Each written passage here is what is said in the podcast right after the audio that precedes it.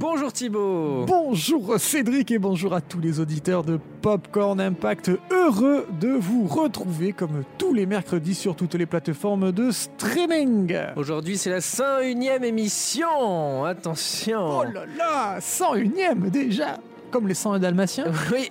Eh, Est-ce que tu vas nous amener dans les 101 dalmatiens? Surprise Ah, Je, je te demanderai juste euh, de nous trouver un petit film indépendant, assez calme, parce que après euh, Shining, je voudrais bien me reposer. Eh ben écoute, ça tombe bien puisque j'ai envie de nous amener dans la banlieue de Montréal pour le film Mommy de Xavier Dolan. Ah ben pourquoi pas? C'est pas méga joyeux, mais, mais au moins on devrait pas courir. Alors écoute, je rentre le visa d'exploitation dans la machine. Et c'est parti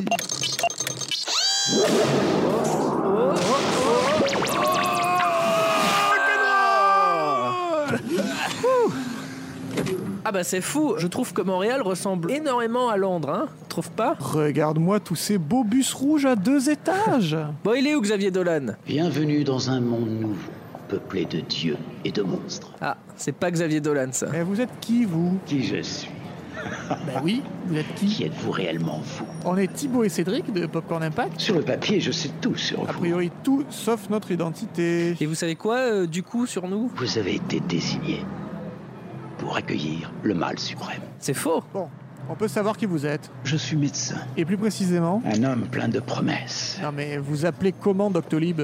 Je m'appelle Jekyll, docteur Henry Jekyll. Ah ben voilà Attends, attends, attends, attends. Le Jekyll de Dr. Jekyll et Mr. Hyde Mais qu'avons-nous là, mon cher Oh, docteur putain. J'ai jamais vu la marque de Satan aussi clairement. Oh, c'est pas du tout Nolan ça Sortez Au cours Nous sommes des Spartiates Un iceberg droit devant Alors, ça s'est passé comment? Houston, on a un problème. C'est bien votre nom, Pierre Cardin. Welcome to Popcorn Impact avec Cédric et Thibaut. Bon, on l'a semé On a eu chaud Ouais, Cédric euh, Par contre, tu me donnes une petite explication. Tu as dit qu'on irait dans Mommy. Je crois que je me suis trompé en notant le visa d'exploitation. Et comment ça? J'ai dû mettre celui de la momie. Celui avec Rachel Wise et Brendan Fraser? Non, non, non, non. Euh, trop connu celui-ci. Euh, la momie de 2017. Oh putain, bon ben euh, on y est donc on va en profiter pour se balader dans les rues de Londres hein, euh, pendant que tu nous parles du film, on fait ça La momie, sorti en juin 2017, un film de Alex Kurtzman. Tu connais Alex Kurtzman, Cédric? C'est un homme Kurtz Exactement. et il a fait, je sais qu'il a fait autre chose, mais tu vas nous le dire. Ouais, bah c'est surtout pour dire qu'il a pas fait grand chose. voilà. Et c'est un film avec Tom Cruise, Sofia Boutella et Annabelle Wallis, entre autres, en plus de Russell Crowe que donc nous venons de rencontrer dans le Oui. rôle de Dr. Jekyll. Mais alors, de quoi ça parle, Cédric, la momie? Bah dis-nous. Eh ben, bien qu'elle ait été consciencieusement enterrée dans un tombeau en fin fond d'un insondable désert, une princesse de l'ancienne Égypte, dont le destin lui a été injustement ravi, revient à la vie et va déverser sur notre monde des siècles de rancœur accumulée et de terreur dépassant l'entendement humain. Boum. Pour comprendre euh, un peu plus euh, ce, ce dont nous allons parler, euh, il faut savoir que La momie de Alex Kurtzman a été produite par Universal Pictures. Et ça, ce n'est pas anodin. Ah. Parce que Universal Pictures, donc cette compagnie, hein, tout, tout, tout, tout, tout, tout, tout, tout, tout,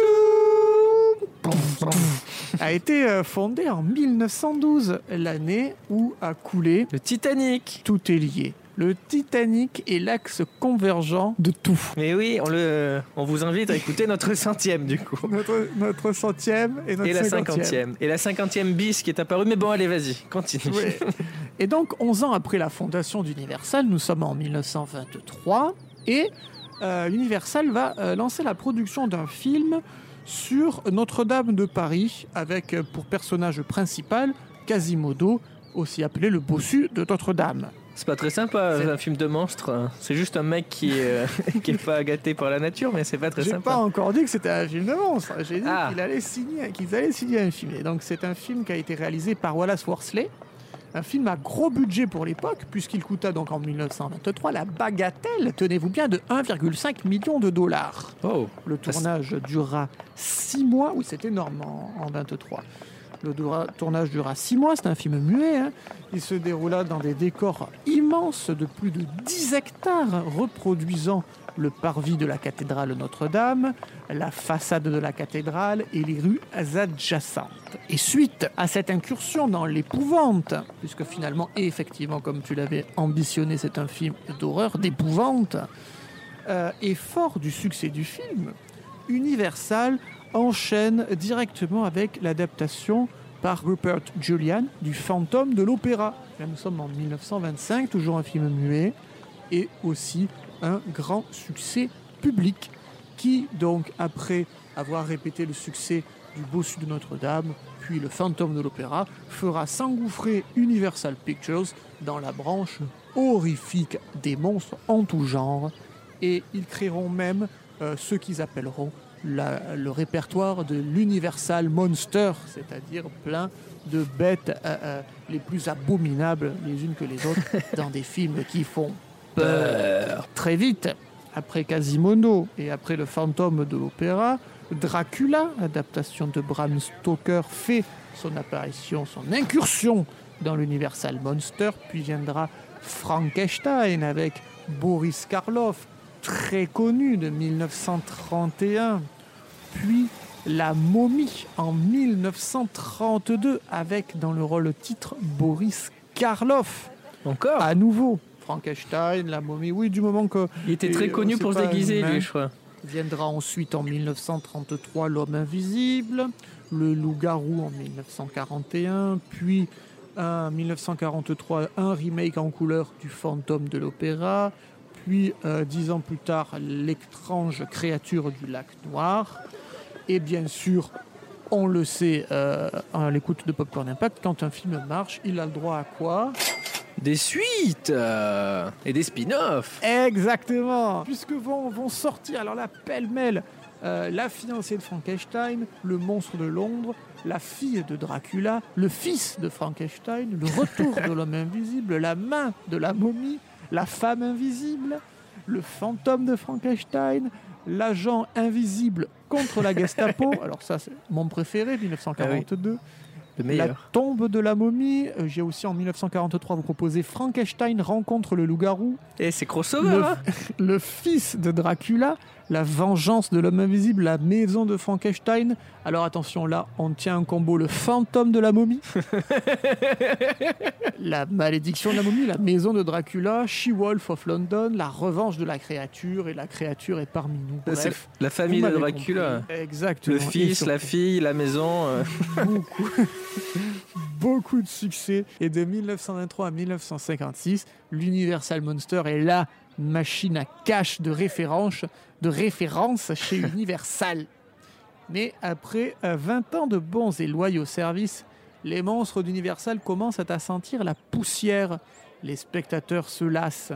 Il est temps de passer à autre chose et l'Universal Monster tombe peu à peu dans l'oubli. Eh, C'était quand même 33 ans de monstres. euh, ça, 33 ans ça monstrueux. fait quand même euh, beaucoup. Les, les gens sont mis à se lasser euh, assez tard. La lassitude euh, n'est pas non plus complète complète, puisque de façon sporadique, Oui. Universal ajoute des, des films à son catalogue. hein. On Oui, oui. aura donc bon, bien plus tard, en 1981, Le Loup-garou de Londres, très connu, de John Landis. Très bon. En 1992, le Dracula de Coppola en Kino Panorama, Euh, La momie et ses suites euh, par Stephen Sommer, et en- à partir de 1997 ou encore en 2004 Van Helsing.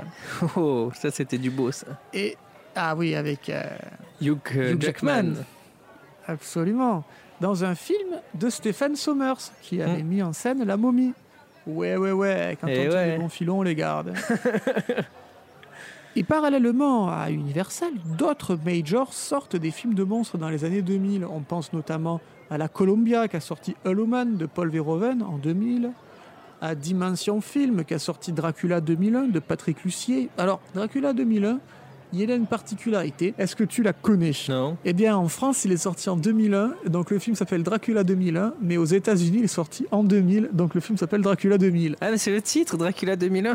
Et puis, on a eu aussi chez la Fox en 2003 le fantastique La, la Ligue des Gentlemen Extraordinaires, LGX, de Stephen Norrington, dernier film de Sean Connery en tant qu'acteur. Une petite pensée pour Sean Connery. et dernier film de Stephen Norrington en tant que réalisateur. Enfin, Warner Bros. sortira en 2004 un énième remake du fantôme de l'opéra et cette fois-ci c'est par Joel Schumacher.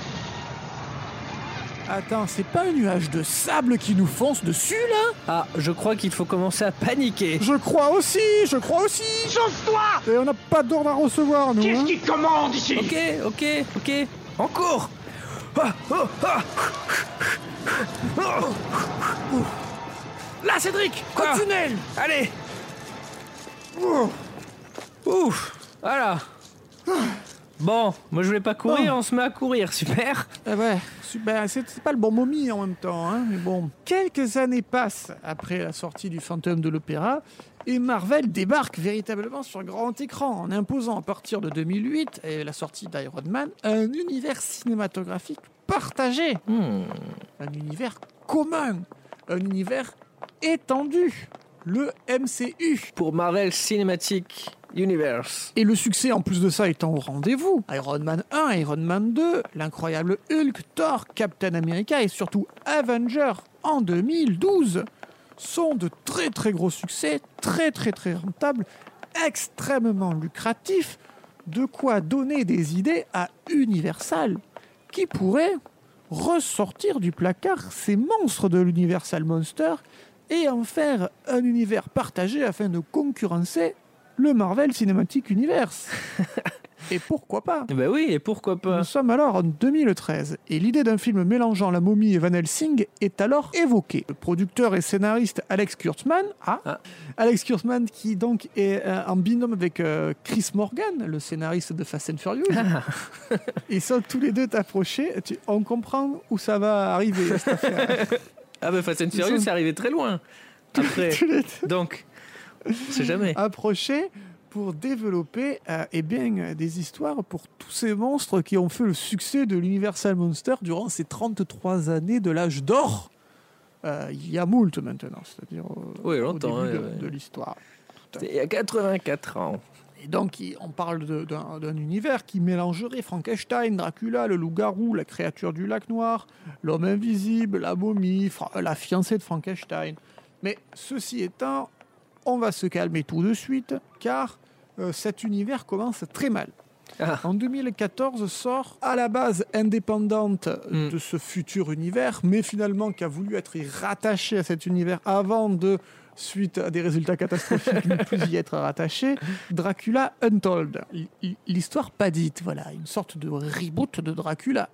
Sauf que, comme on vient de le dire, eh bien, avec un budget de 70 millions de dollars, le film n'en récolte que 56 millions de dollars. et tout de Ouch. suite, c'est pas bien de commencer un univers étendu avec un bide. Ah ben On non, en convient. si personne l'a vu en plus, c'est con. Voilà. Donc, euh, ça bloque. Donc, Dracula Untold ne sera pas le premier film de cet univers étendu.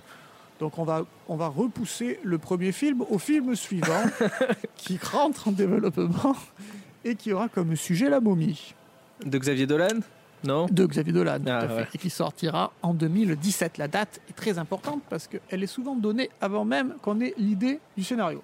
La date tombe. Mais c'est ça le problème aussi. Universal, on dit tiens, on sort en juin 2017. Tu me sors un truc, je passe savoir, c'est juin 2017. Une décision qui tombe, une dette qui tombe. Hop, voici le début du Dark Universe. Enfin, j'ai pas dit, j'ai pas dit. Voici le début Ah. de l'univers Tu l'as dit. partagé. Ça commencera en 2017. Et 2017, ce sera l'année de cr- de- d'ouverture, on va dire, de- du Dark Universe, qui est euh, balancé à la presse, tu vois, comme, euh, comme pour faire euh, bondir les actions universales. On annonce, on va faire un film, ça y est, c'est le Dark Universe, donc on crée une machine. En plus d'un film, on crée une machine, le Dark Universe. Et le premier film du Dark Universe, ça sera La Momie. Et dans La Momie, on y verra potentiellement d'autres personnages de Universal Monster. Et en gros, on va refaire l'Universal Monster, mais version 21e siècle. On appelle ça le Dark Universe. Oui. Et on apprend également à cette conférence de presse fondatrice du Dark Universe, que ce sera Sofia Boutella qui aura le rôle titre et qui a été castée avant même qu'on caste la star principale qui est Tom Cruise, Ah. qui est annoncé dans la foulée. Et Tom Cruise interprétera dans La momie euh, un soldat américain découvrant un tombeau caché en Irak. Voilà, voilà son personnage. Intéressant. Oui, oui. Ça donne envie tout de suite, ça vend du rêve, on a envie de voir le film. Bah, il, On va faut- voir un Tom Cruise pire de Tom. bah, il fallait bien qu'il fasse euh, quelque chose dans le film. à défaut d'être la momie titre, puisque c'est Sofia Boutella, il fallait bien qu'il fasse quelque chose. Et on apprend euh, à cette même conférence que le film sera suivi par la fiancée de Frankenstein, qui sera réalisée par Bill Condon, que Frankenstein sera joué par Javier Bardem. Alors on n'a même pas. La créature ou Frankenstein On sait pas. Hein. Ah, bo- euh, bonne, bonne question. On ne le saura jamais. Universal pense alors à ce moment-là à Angelina Jolie pour jouer sa fiancée. Puis il y aura un film sur l'homme invisible en préparation avec Johnny Depp dans le rôle titre. On évoque dans la presse Dwayne Johnson pour interpréter Wolfman et un film sur l'étrange créature du lac Noir. Et, euh, et dans cet univers, on apprend également que euh, il y aura comme chez Marvel un Nick Fury pour un peu cimenter le tout et que ce sera euh, Dr Jekyll et Mr Hyde interprétés par Russell Crowe. Hmm. Voilà, on en apprend, oh mon Dieu, on en apprend, on est submergé d'informations. On apprend tout ça d'un bloc. Ils ont pas fait un seul film, mais Non. ils, ils en ont prévu une dizaine sur dix ans. Tout Parfait. ça spéculé sur une seule date de sortie. Et après des échecs, parce que Dracula ça a pas marché, etc. Mais ils se disent, mais là ça va marcher, c'est sûr. Tout ça, effectivement, euh, est, euh, est fait dans la précipitation, dans telle précipitation que la photo en question dont nous parlons, où on y voit Javier Bardem, où on y voit Russell Crowe, on y voit Tom Cruise, Johnny Depp et Sofia Boutella, Mm. elle a été prise séparément, c'est-à-dire qu'aucun des Ah. acteurs n'était là en même temps, c'est un photomontage. Ah bon? D'ailleurs, si tu vois la photo, tu vois que euh, ils ont pas tous, surtout Javier Bardem, on, on voit que c'est une tête qui a été posée sur un corps. Mais Sofia. Boutella, on sent qu'elle n'est pas vraiment là dans la photo. Oui, si, si, si, si. Ça a été fait vraiment à la va-vite. Chacun a eu droit à sa photo individuelle. Et les stars ne se sont jamais rencontrées. Excellent. C'est un montage photo. Et ça, c'est le Hollywood Reporter qui le dit. hein. Donc c'est une référence aux États-Unis. Et comme c'est un film états-unien, on peut se dire qu'ils savent ce qu'ils racontent. Alors, je, pour rigoler un petit peu, pour, pour préparer un petit peu l'au- l'audience, à savoir un peu l'impact ou pas, euh, euh, en 2017, il y a eu pas mal de reboots qui sont sortis et qui, et qui ont bidé. On pense à Alien Covenant, qui est un Mm. mi-sequel, mi-reboot, mi-préquel, mi-spin-off, Oh, on sait mi-standalone. On sait plus, on sait plus. Il y a eu les Schtroumpfs et le, visa et le village perdu, qui était le troisième des Schtroumpfs, mais 100% en synthèse. Adieu les, euh, Les acteurs humains, enfin, parce que ça, ça gâche un peu le truc. Et il y avait eu aussi euh, de Guy Ritchie, le roi Arthur, la légende d'Excalibur. Du bon, ça aussi. Un énorme bide. Aïe, Un aïe, aïe. énorme bide. Là, ils font des reboots, mais qui se plantent encore plus. Enfin, euh, ils- Ce qu'il faut, c'est de la qualité. On veut pas de la quantité. On veut pas plein de versions. On veut de la qualité. C'est tout des bons films. Prenez du temps. Faites-nous plaisir après. Là, on se tape que, on se tape que des euh, que des navets là. attends, attends, attends, attends. Tu as entendu? Ouais, ben ça, ça doit être la momie. hein. Ah ben super, on n'y voit plus rien. Bon, tu sais quoi Je vais aller lui parler, moi, la momie. Attends-moi T'es là. fada ou quoi Mais reste ici Excusez-moi, euh, Madame Momie, pourriez-vous nous laisser un peu tranquille, s'il vous plaît? Il y a Thibaut qui nous raconte un truc super intéressant sur le Dark Universe et voilà, je- euh, soyons tranquilles. Sef papayet. Hemet. Oui, oui, ben on fait un podcast et vous nous gênez un peu, voilà. Je pense aussi. Bon, ben, merci beaucoup pour votre compréhension, Madame Momie. Voilà, Alors elle a dit quoi? Je n'en sais strictement rien, mais elle semblait assez compréhensive. Allez, on continue de marcher dans le tunnel jusqu'à la sortie. Alors, on pourrait se dire, mais pourquoi finalement euh, la momie et pas autre chose Comme Bah par oui. exemple Van Helsing? Bah oui, ou Dracula, encore un peu plus Et- connu. Ou, Dra- ou Dracula. Eh bien, la liste des euh, films de l'Universal Monster est, est longue.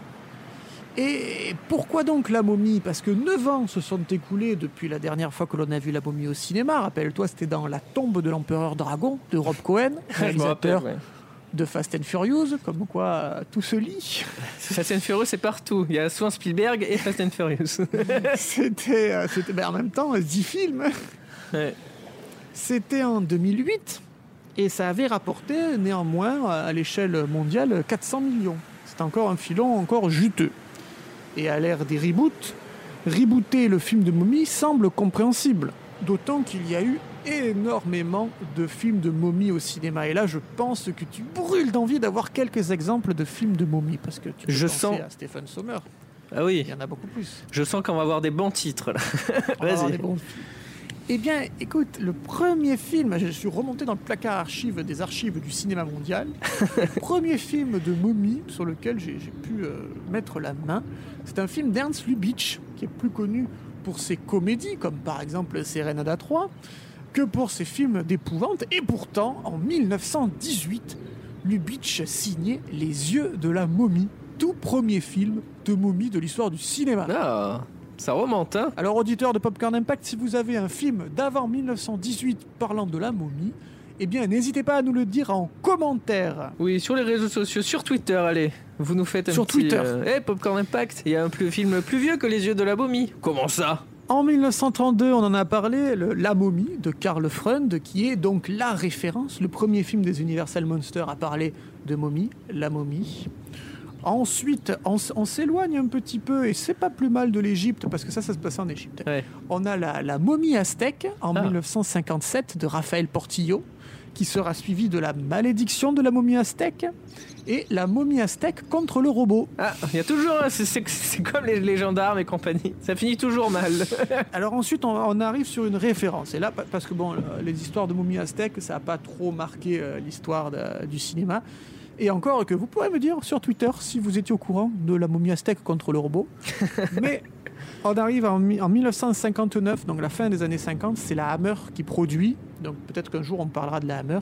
Ouais. Et c'est le cultissime La malédiction des pharaons avec Peter Cushing et Christopher Lee. Alors ça, c'est Ah. vraiment une référence. Si vous voulez un bon film de momie, euh, ça date un peu, hein, ça date de 1959. C'est La malédiction des pharaons de Terence Fisher. À voir. Toujours chez la momie, après, bien entendu, comme quand il y a quelque chose qui marche, euh, on en a à la pelle.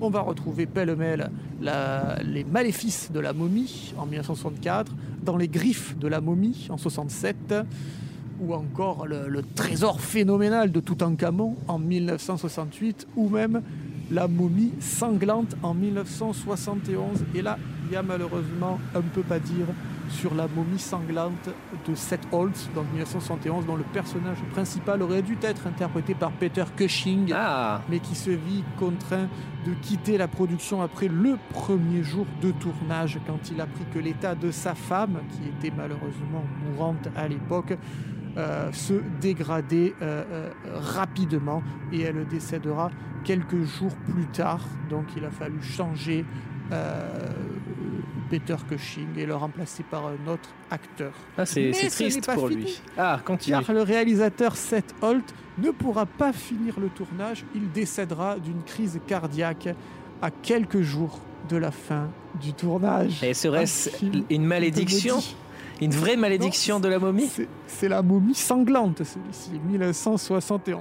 Ah oui, mais c'est la ma- il y a une malédiction avec, euh, avec tout ce qui touche à la momie. Ensuite, on retrouve la malédiction de la vallée des rois de Ah. Mike Newell, le réalisateur d'Harry Potter 4 et de Quatre mariages, un enterrement. Puis le mythique La légende de la momie de Jeffrey Obro, qui sera suivi par La légende de la momie 2 en 1999 de David de Coteau, mais qui n'est pas la suite de La légende de la momie 1. Non, non, non, non, non. C'est du name dropping opportuniste pour un DTV bouclé en 4 jours au Mexique. 1998, c'est Russell McCloy, qui est donc le réalisateur d'Highlander 1 et 2, bien entendu, et surtout de Au revoir à jamais et de L'île aux pirates, qui a coûté la, la- la- la vie au studio Carolco, avec une apparition de Christopher Lee. Ah, Christopher Lee, hein, légendaire Dracula. Légendaire Dracula, la momie dans la malédiction des pharaons 1959. Et, euh, et ensuite, on y arrive effectivement, Stephen Sommer, 1999, pour le compte de Universal Pictures, La momie, suivi de Retour de la momie, et euh, La tombe de l'empereur dragon, donc par Rob Cohen en 2008. Et entre-temps, on aura eu donc Oscar Haley qui en 2003 nous aura gratifié de Booba Hotep, avec euh, un film donc sur le rap français. Avec, euh, avec Bruce Campbell. J'avais, j'avais trop kiffé ce film. La, C'était formidable. la momie absorbait l'âme des gens par leur trou de, de balle. Et ouais, c'est un personnage de pop culture. Et comme c'est dans les vieilles casseroles qu'on fait les meilleures confitures, c'est Sean Daniel, le producteur de la première trilogie, donc là on parle de la trilogie de Stephen Sommers, qui va produire notre momie de 2017. Et d'ailleurs, il va déclarer à ce propos J'y suis convaincu que le personnage de la momie résonne en chacun de nous parce qu'il évoque les notions de vie et de mort, mais aussi ceux qui ont droit de vie ou de mort. L'enjeu était de perdre la momie dans un univers qui lui était complètement étranger, tout en s'amusant à faire croire aux spectateurs que l'histoire pouvait également leur arriver. La momie de 2017, ne nous mentons pas, Cédric, c'est un peu mission impossible en Égypte, plus ou moins car quand même les trois quarts du film se déroulent à Londres, là où nous marchons en ce moment. Et c'est un film avec Tom Cruise qui incarne ni complètement Monsieur Tout-le-Monde, ni complètement une momie, on sait pas trop. Hein. Disons qu'au final, on a l'impression qu'il incarne Tom Cruise, Ouais, comme dans tous les films de Tom Cruise. exactement. Tom Cruise qui court, Tom Cruise qui, qui, qui fait des, trucs de nu. ouf, euh, qui est torse nu. Euh, Là encore, il est à poil, là, il est carrément à poil. Tom Cruise de profil sur la fiche. Ah bah oui, eh oui, obligé ça aussi. Tom Cruise qui n'a finalement pas de trop de baisers ni de sexe, c'est un peu toujours des couples platoniques qui forment dans ses films. Ouais, ouais c'est vrai, c'est vrai, c'est Et vrai. là encore une fois, ça ne nous, euh, c'est toujours pareil. C'est du Tom Cruise quoi. Et quant à euh, Russell Crowe, qui fait euh, Jekyll et Mr. Hyde, eh ben, c'est un mélange, on va dire, entre la gêne et le comique. Enfin, on- n'y est pas vraiment. Attention Thibaut Une momie Ah Ah Attention, Cédric, un train Ah Oh Oh, on a eu chaud La momie est toujours là On n'a pas le choix Thibaut Allez Ya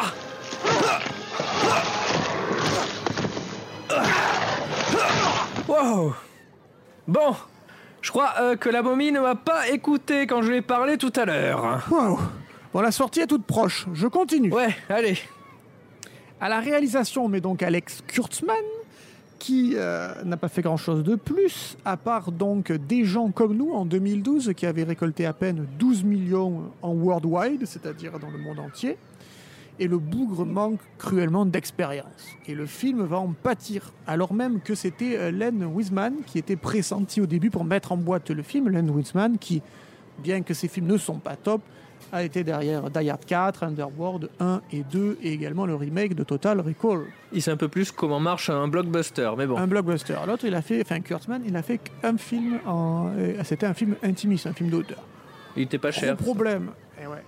gros problème de cette origin story du Dark Universe, c'est qu'on passe 1h39, ça c'est la durée vraiment d'image hors générique de fin, sinon ça fait 1h50, à nous vendre le Dark Universe. Au lieu de nous montrer un film sur la momie, on nous fait des promesses sur euh, des éléments qu'on découvrira dans, dans des films euh, qui arriveront ultérieurement. Mm.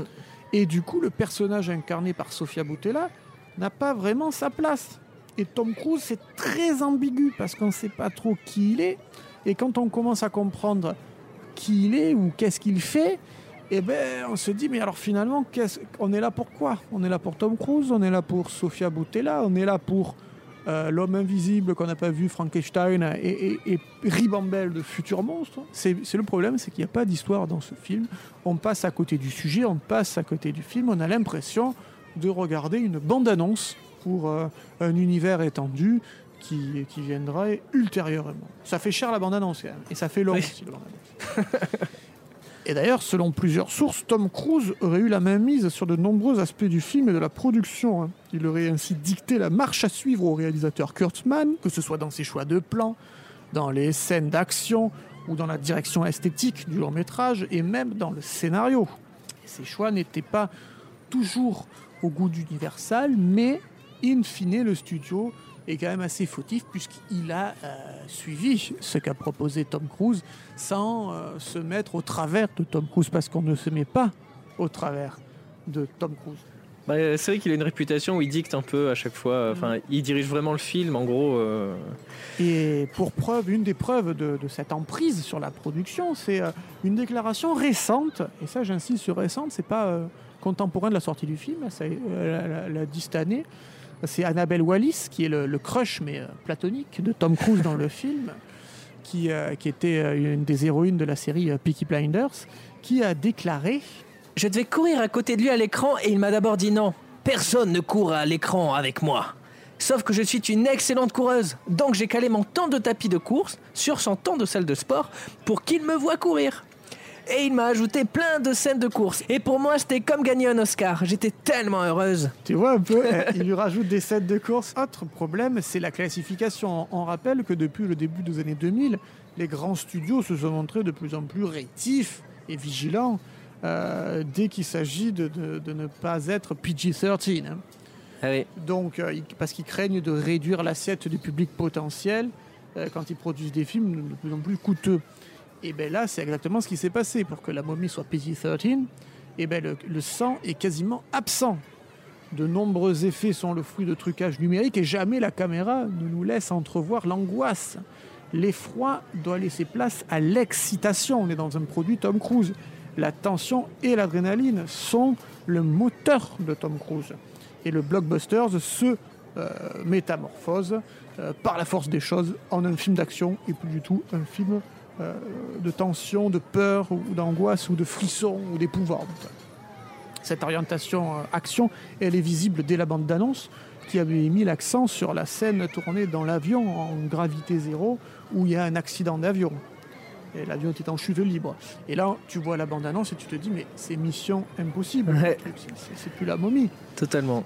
Et comme à son habitude, là c'est un point de vue que nous partageons à Popcorn Impact, Tom Cruise fait des cascades euh, physiques euh, réelles, mais ensuite elles sont toutes maquillées euh, d'effets spéciaux numériques. Alors c'est très bien d'aller dans un avion 0G pour faire des cascades, mais après tout est, remodelé et, du coup, qu'est-ce que l'on garde finalement de la cascade d'origine? Eh ben, plus qu'une simple euh, effet de, de mouvement. On perd le côté impressionnant qui, qui cherche à nous montrer. Enfin, ce qui est impressionnant, c'est le making-of, en fait, plus Tout que le film. fait. euh, ouais. Trop occupé à iconiser Tom Cruise, le long métrage se trompe de cible et interdit à Sofia Boutella de pouvoir incarner une menace crédible alors même qu'elle est le rôle titre. Un personnage à la hauteur de son formidable ennemi Tom Cruise avant tout, qui devient immortel à la moitié du film. Bon là, je, je vous spoil qu'à moitié. hein. Et, euh, et qui du coup, bah, comme si ça suffisait pas, euh, ça devient euh, un su- un, un super-héros. En fait, voilà, c'est un, C'est- un c'est un super Marvel héros. carrément. Ah, c'est ça, hein. L'homme ça, invisible et compagnie, c'est des super-héros qui, enfin, ce qu'ils étaient en train de Ouais. mettre en place, c'est des des monstres, super-héros, quoi. Au lieu que ça soit Disney qui paye, c'est Universal. Voilà. Voilà, attention monsieur. Tu m'as foutu la trouille. Ah non, c'est toi qui m'as foutu la Et trouille. vous êtes qui, vous Oh non, alors je répète, toujours pareil, on est Thibaut et Cédric de Popcorn Impact. Vous vous servez l'un de l'autre. Euh, oui, bah, on anime ensemble l'émission et on a un popcorn géant qui sent bon le sucre. Je veux pas te vexer, mais le jargon archéologique, c'est pas ma priorité. Mais non, mais c'est vrai. Vous avez l'intention de me poignarder? Mais Enfin, non. Oh Ça a pas de me gifler Je, pardon, je, je sais plus, je sais pas ce que je fais. Ah oui, il est ouf lui. Ah, il a bout de nerfs, je Je crois. vais lui régler son compte à cette momie, moi. Pardon? C'est ça votre plan Bah oui, il lui met des tatanes et c'est bon. On n'en parle plus, elle a fait trop de mal à tout le On monde. va réfléchir une minute ensemble et on va mettre au point un nouveau plan. Ah non, non, non, allez, laisse tomber. J'y vais, je Faites reviens. pas ça, stop Mais t'inquiète, il va Arrêtez gérer, Thibaut.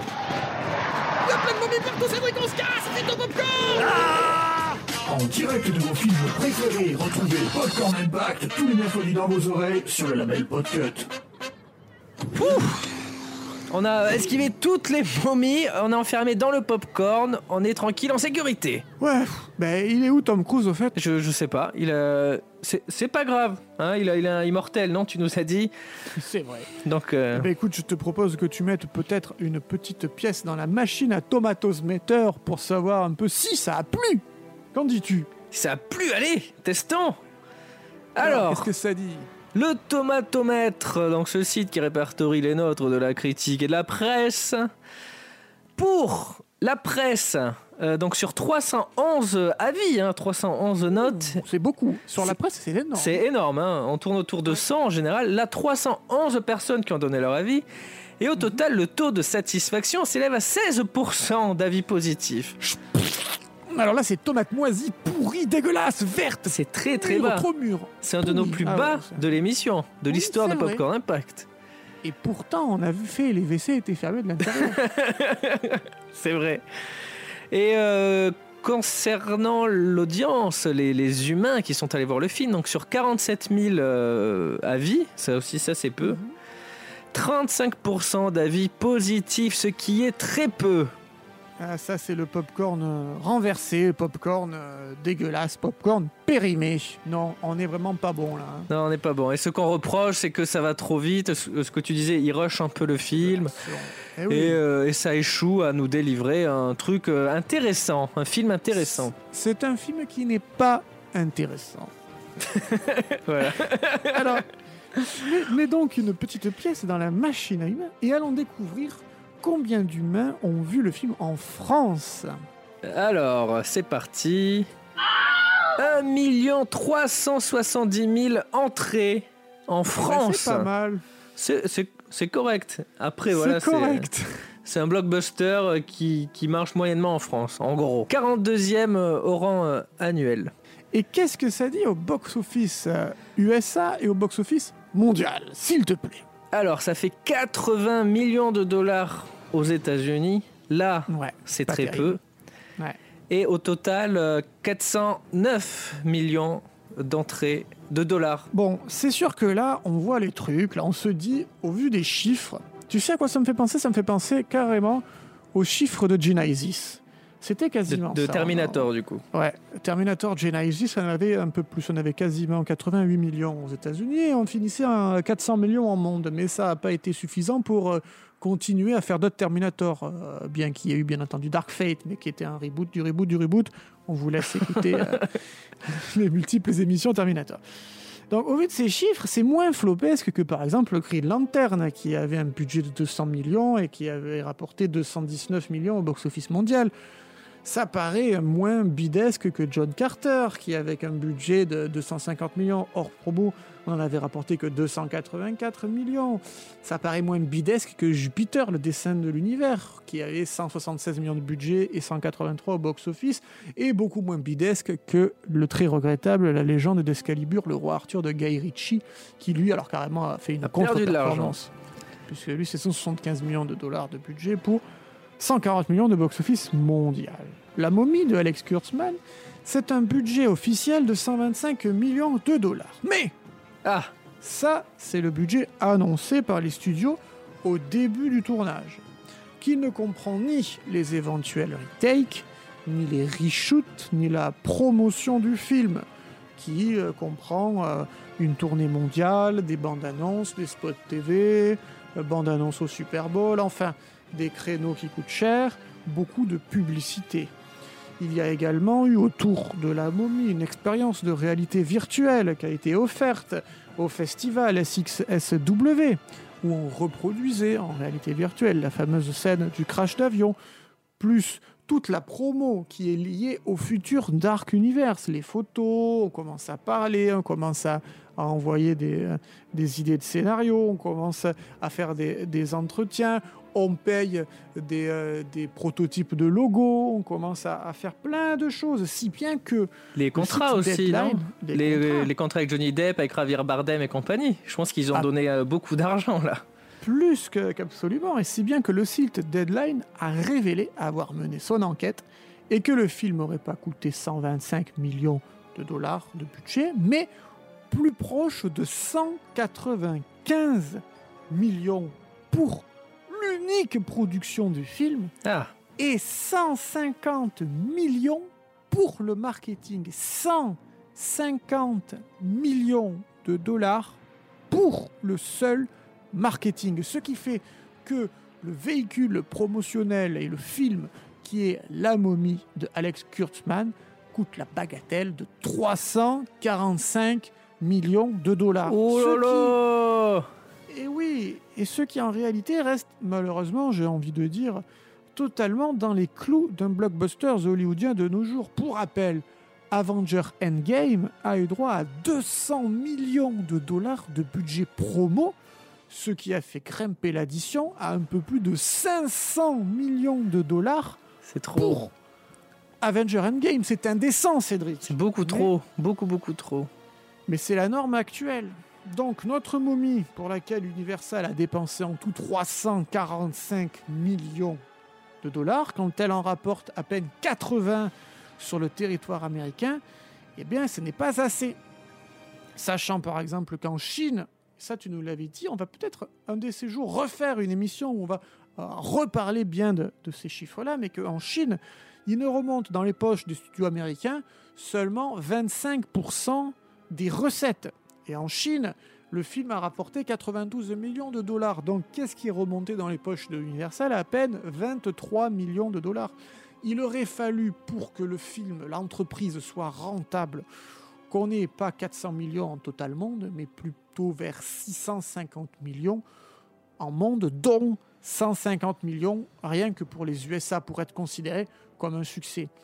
Et là, là, c'est pas du tout le cas. C'est totalement que- indécent. C'est indécent. Là, on n'a que 80 millions aux États-Unis et le reste qui ne remontera pas intégralement. C'est-à-dire que en réalité, ils n'ont même pas remboursé leurs 345 millions d'investissement quand on annonce un 400 millions mondial. Bah, on est vraiment dans une nous- course à la surenchère. De, on paye Exactement. plus, on paye toujours plus, alors que ce n'est pas obligé de payer autant. Euh, Je pense que je sais pas si ça va changer grand chose. Et là, avec le fait. Covid et la crise et les films Mm. annulés, les studios qui ont dépensé des centaines de millions à chaque fois pour un seul film, hein, bah là, ils Mm. sont dans la merde. hein. Ils sont dans la merde. et là, ça va changer les avec- choses, sûrement. Ouais. On peut faire un parallèle avec Mourir peut attendre, le nouveau Ah. James Bond, dont les coûts de production plus ceux de promotion atteignent les 400 millions de dollars. Et de fait, euh, eh bien, euh, il propose euh, de vendre le film pas en dessous de 600 millions de dollars à des compagnies comme Netflix, Amazon Prime ou Apple TV pour ne pas perdre d'argent. C'est-à-dire que si on leur achète 400 millions de dollars, comme ce qui aurait été proposé par Apple TV, eh ben, ce n'est pas assez parce qu'à peine tu arrives à te rembourser. Eh Alors, oui, non, mais- dit, prendre les 400 millions d'Apple TV et d'être remboursé plutôt que de pas se faire rembourser comme sur la momie. Mais comme ce n'est pas dans les ambitions de la MGM et de Sony, parce que euh, ils ont euh, bien compris que Spectre avait fait 880 millions et euh, Skyfall avait dépassé le milliard, ils veulent pas le laisser partir pour 400 millions. Mais en même temps, eh ben, ils sont dans une position délicate. Tu savais qu'ils perdaient 1 million de dollars par semaine où le film ne sort pas au cinéma? ouais, non, mais c'est dingue. hein. C'est une dinguerie. Et Là, le film est décalé en avril 2021, soit un an après. Ouais, non, c'est énorme. Et ce qui est du coup, après la, la grosse crise là, actuelle, euh, il est, il est fort probable que les studios ne mettent plus autant de, de pognon dans les films et dans les, dans les blockbusters. Ça sera tant mieux. hein. Et, euh, et donc, il y a une cagnotte en ligne qui a été ouverte pour essayer de racheter les droits de Mourir peut attendre, pour ainsi pouvoir le diffuser euh, tranquillement. Mais pour l'instant, elle n'a récolté que 850 livres.